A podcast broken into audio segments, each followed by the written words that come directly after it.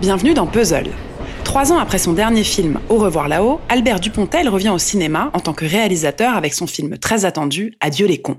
The time for empty talk is over. Now arrives the hour of action. Bonjour à tous et bienvenue ce matin à l'heure des pros. Oh le con Oh le con Il est con On parle d'Éric Zemmour Allez, on y va.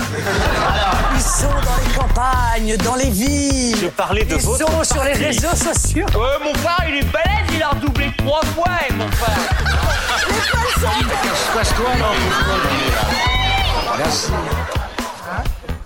Mais avant de commencer cet épisode, nous souhaitions vous présenter notre partenaire.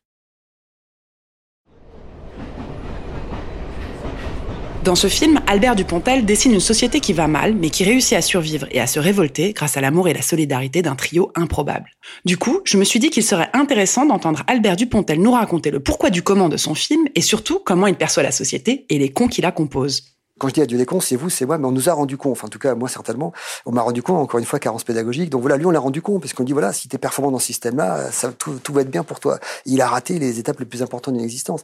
Et voilà, donc il y a ce suicide qui est pour moi un geste pathétique. Et puis, bien sûr, ça me permettait de faire rencontrer les deux personnages d'une façon tragique-burlesque. Voilà. Et ça tombe bien, car il a répondu aux questions de Sky, le fondateur de Thinkerview. Le concept de cette émission débat inaugurée en 2013 est de questionner la société en invitant des personnalités de différents milieux, des politiciens, des journalistes, des dirigeants d'entreprises privées et publiques, et des personnalités du monde associatif. Sans montage, avec des questions parfois un peu déstabilisantes, ce long format dénote avec les médias traditionnels. L'objectif ici est de laisser l'invité dérouler sa pensée sans lui couper la parole. On est bien loin de l'interview promo. Euh, les institutions se sont tellement dédouanées derrière les, dernières dé- décennies qui sont passées que évidemment je, je vois euh, des gens qui ne croient plus du tout aux institutions et qui ont même plus le respect de l'institution. Moi je me suis toujours méfié des institutions, mais je les respecte parce qu'elles me font peur. Là elles font même plus peur.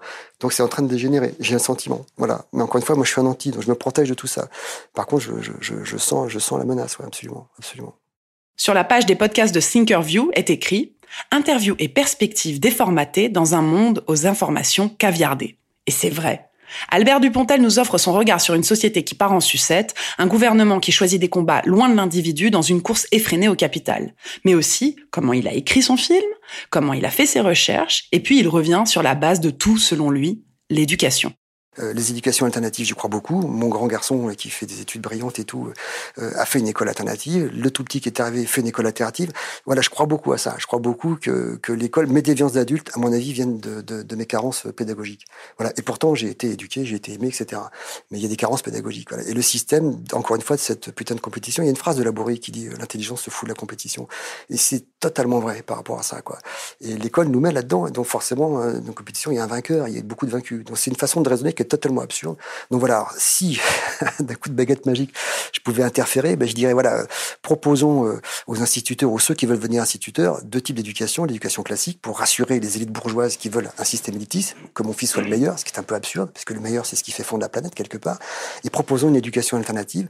Il y en a des, vraiment des écoles très très chouettes, hein, de plus en plus en France, et qui amènent des gamins différents. Et là, dans 20 ans, vous avez des gamins qui raisonnent totalement différemment, y compris les gamins des ZEP.